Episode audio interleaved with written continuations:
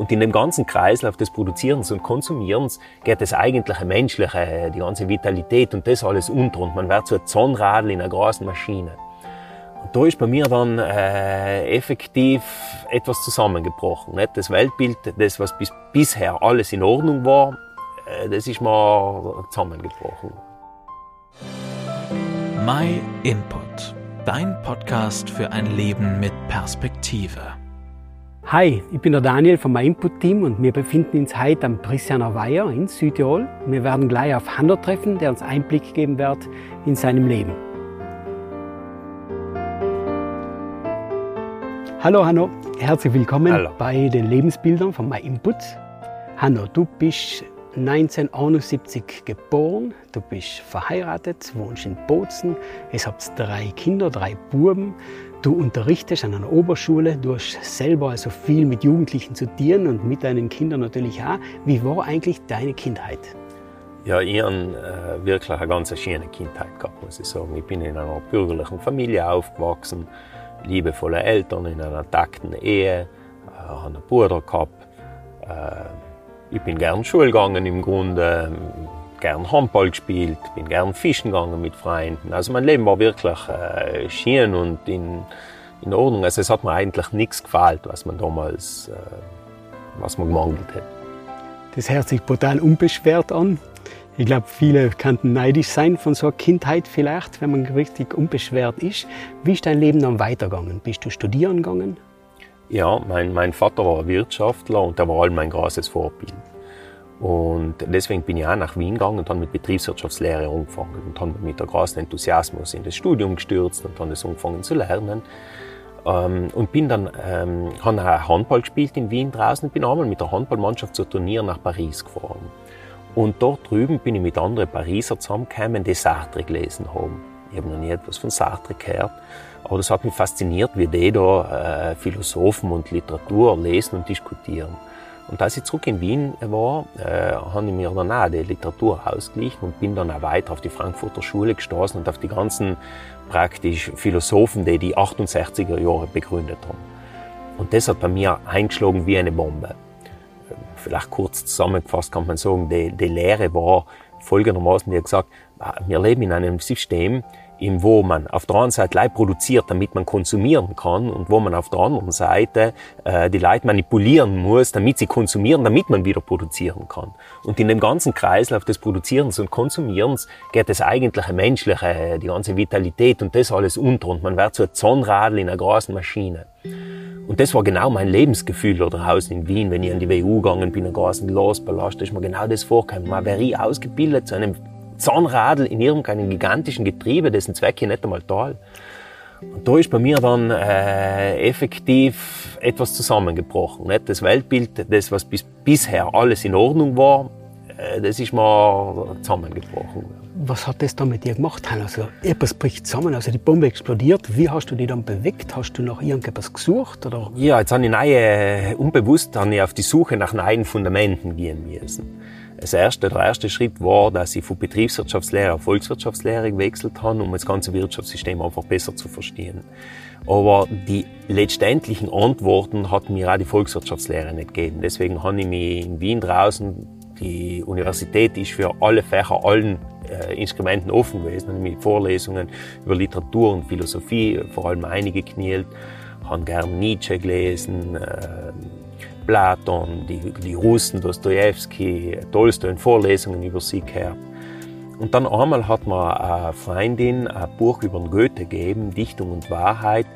Und das hat mir, das, das war vielleicht der nächste Meilenstein. Also der Goethe, der hat mich fasziniert. Da ist mir vorgekommen, das ist ein Mensch, der hat, der hat wirklich gewusst, wie man lebt. Der hat, da ist mir vorgekommen, da ist so eine Lebensintensität, so eine Fülle in dem drin. Und der ist imstande, das so wunderbar auszudrücken.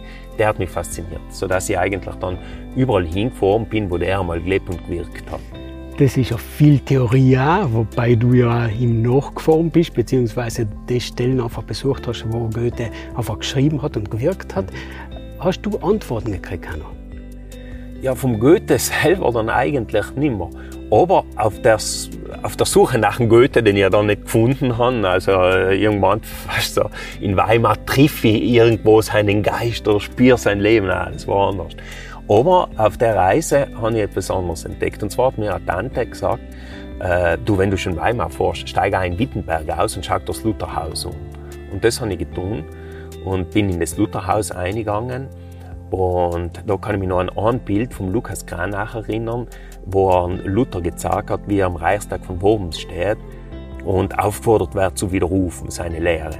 Und er steht da und sagt, ich widerrufe nicht, äh, sofern ich nicht von der Schrift oder durch Argumente der Vernunft überwunden werde. Ich stehe hier, ich kann nicht anders. Gott helfe mir.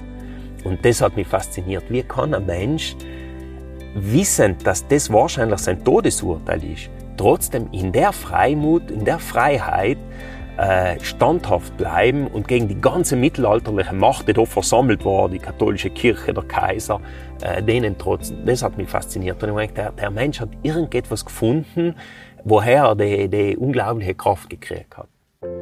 Dann bin ich weiter nach Weimar gefahren und in Weimar, nachdem wir Goethe und Schillerhaus und so weiter alles umgeschaut haben, haben wir auch das KZ Buchenwald umgeschaut. Und haben uns das Elend, die Abgründe umgeschaut, die dort vorkommen sein. Und am Ausgang habe ich so eine Postkarte äh, gesehen vom Dietrich Bonhoeffer, wo die wunderbaren Verse oben stehen, von guten Mächten wunderbar geborgen, erwarten wir getrost, was kommen mag. Gott ist mit uns am Abend und am Morgen und ganz gewiss an jedem neuen Tag. Und der Freund von mir, der da mit war, hat gesagt, ja, das war evangelischer Pastor, der ist in Widerstand gegangen und ist kurz später dann, ist in dem KZ gewesen und später im KZ Flossenbürg ähm, getötet worden. Und das hat mich fasziniert, wo ich das gehört habe, weil die Verse, wenn ich das sage, der, der relativ unbeschwertes Leben, damals auch gehabt hat, dann haben die nicht viel Wert. Aber wenn das einer unter in nationalsozialistischer Gefangenschaft das Elend vor Augen sorgen kann, dann hat mich das schon fasziniert. Also das war Sachen, die mich auf der Reise fasziniert. Diese Kraft und Unerschrockenheit von einem Luther und die Geborgenheit im Angesicht des Elends von einem Dietrich Bonhoeffer. Was hat das jetzt für dich bedeutet, Hanno? Hast du damit umgehen können? Hast du da die letzten Antworten gekriegt? Ja, ich bin noch, noch nicht in dem Moment, aber ich habe zumindest eine Spur gekriegt, wo ich weitersuchen kann. Und als ich zurück in Wien war, ich mal, bin ich auf die Bibliothek gegangen und dann nochmal die Bücher von Bonhoeffer ausgeglichen, die, die dort waren. Und da waren Leute zwei auszuleihen, und zwar Schöpfung und Fall und äh, die Nachfolge. Und als ich mir mit Schöpfung und Fall begonnen, und da ist mir zum ersten Mal bewusst worden, wie eigentlich eine wunderbare Schöpfung verdorben worden ist durch den Fall des Menschen. Und der Bonhoeffer war imstand, den Fall der Menschen so schön zu schildern oder so zu schildern, dass ich es begriffen habe und erkannt habe, dass ich auch einer von den Gefallenen bin. Wie er geschildert hat, dass dadurch eine gewisse Macht in uns die Herrschaft ergriffen hat, deren stark zum Besen hinzieht selbst wenn man es nicht will, deren, deren wieder den eigenen Willen oft dazu drängt, Böses zu dienen. So, so wie es der Paulus auch so schön schreibt, das Böse, das ich nicht will, das tue ich. Und das Gute, das ich tun will, tue ich nicht. Und das, das hat sich leider mit meiner damaligen äh, Realität, äh, das, das war meine damalige Realität. Nicht? Kannst du uns das vielleicht ein bisschen genauer erklären? Das heißt ganz konkret, ein bisschen sündigen, ein bisschen was Schlechtes tun, ist ja eigentlich normal im Alltag. Wie, wie, wie kann ich mir das genauer vorstellen? Ja, ich, ich habe einfach die Diskrepanz gelegt. Auf der anderen Seite sehr idealistisch, die biologische Landwirtschaft muss gefördert werden, ein neues Wirtschaftssystem braucht es und so weiter und so fort. Aber auf der persönlichen Ebene, überhaupt in Beziehungen auch zum anderen Geschlecht, habe ich völlig versagt. Da war ich jemand, der wirklich ausgenutzt hat. Ich will jetzt nicht genauer eingehen, aber das ist mir bewusst worden, wie, wie jemand war, der in Beziehungen verbrannte Erde hinterlassen hat. Und das, das ist mir wirklich zutiefst bewusst geworden. Und da habe ich erkannt, was es heißt, Selbstzucht. Also, dass man bereit ist, andere zu benutzen, um, das eigene, um die eigene Leere im Innern äh, zu fühlen. Und da hinterlässt man leider viele, viele Verletzungen. Und das ist bei der Lektüre ist mir bewusst geworden, ja, die Macht, die herrscht effektiv auch in mir, die der Bonhoeffer da nach dem Fall beschrieben hat. Und die gute Botschaft, Hanno? Die habe ich im nächsten Buch gefunden, also in der Nachfolge, wo Bonhoeffer beschreibt, was Christus dann getan hat, warum er auf die Erde kommen hat müssen und dass er praktisch äh, am Kreuz gestorben ist, um die Sünden, um genau alle Vergehungen, die die Menschen begangen haben, die gefallenen Menschen, um die zu sühnen. Und gleichzeitig, um nicht leid zu sühnen, sondern um auch eine neue Kraft zu geben durch seinen Geist, um auch Widerstand leisten zu können gegen die, die Mächte, die in einem drinnen sein. Und zwar mir ist zum ersten Mal bewusst worden, ähm, dass, was es Kreuz eigentlich bedeutet dass dort Jesus Christus, ich habe mich auch gefragt, warum hat der eigentlich sterben müssen? Das habe ich nie, ich habe in der Kindheit oft gehört, in, in einer katholischen Kirche gewesen, aber es nie wirklich verstanden. Und da ist mir dann zum ersten Mal bewusst worden, dass er auch meine Sünden oder alle Sünden bei sich aufgenommen hat und die Strafe für die praktisch erlitten hat. Und in dem Moment ist mir bewusst geworden, ja, dann bin, liegt ja nicht mehr die Strafe auf mir, dann ist nicht mehr die Last auf mir, die mich druckt und die mich äh, dem mich einfach unwürdig mich fühlen lässt. Da habe ich auf einmal eine, eine Freiheit gespürt, weil ich gewusst habe, die Last ist mir genommen und es kann mir vergeben werden und die kann neu anfangen. Und das war für mich wirklich, als ob ich die ausgestreckte Hand Jesu ergriffen hätte, der mir aus dem Sumpf ausgezogen hätte. Ja, das war für mich wirklich eine, eine, große Befreiung.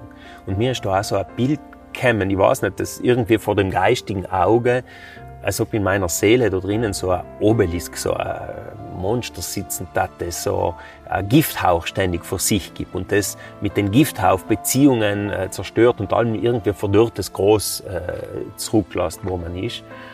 Und da ist mir auf einmal so ein Bild gekriegt, als ob Christus mit einer Lanze diesen Obelisk durchstechen hat. Der zwar noch nicht dort ist, aber im Todeskampf noch um sich schlag und watzelt, leider noch mehr Gestank von sich geben kann, als man recht ist, aber trotzdem äh, nicht mehr die Macht hat, die er mal ursprünglich gehabt hat.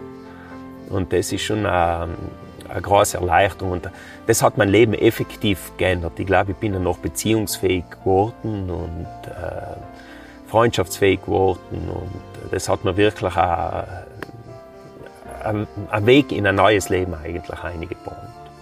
Danke, Hanno, für das tolle Bild. Ich glaube, das kann wirklich vielen helfen, einfach die Macht zu verstehen, die in uns ist und auch die gute Botschaft sozusagen, wie man auch davon befreit werden kann. Vielen Dank nochmal. Das war die Geschichte von Hanno, die Erzählung von Hanno, von seinem Leben. Und äh, vielleicht hat die dem jetzt einen anderen Titel geben. Nicht der Weg von Hanno mit Jesus Christus, sondern der Weg von Jesus Christus mit Hanno. Wenn du auf der Suche bist und Antworten brauchst auf die Fragen, die sich im Leben stellen, da kannst du dich gerne an uns wenden. Vielleicht kann man da weiterhelfen. Du kannst uns auch eine Mail schreiben an info.myinput.it oder auf der Webseite auch andere Beiträge anschauen. Mir taten uns gefallen. Vielen Dank, dass du dir den My Input Impuls angehört hast. Wenn du mehr wissen willst, geh auf unsere Website myinput.it oder folge uns auf YouTube, Facebook und Instagram.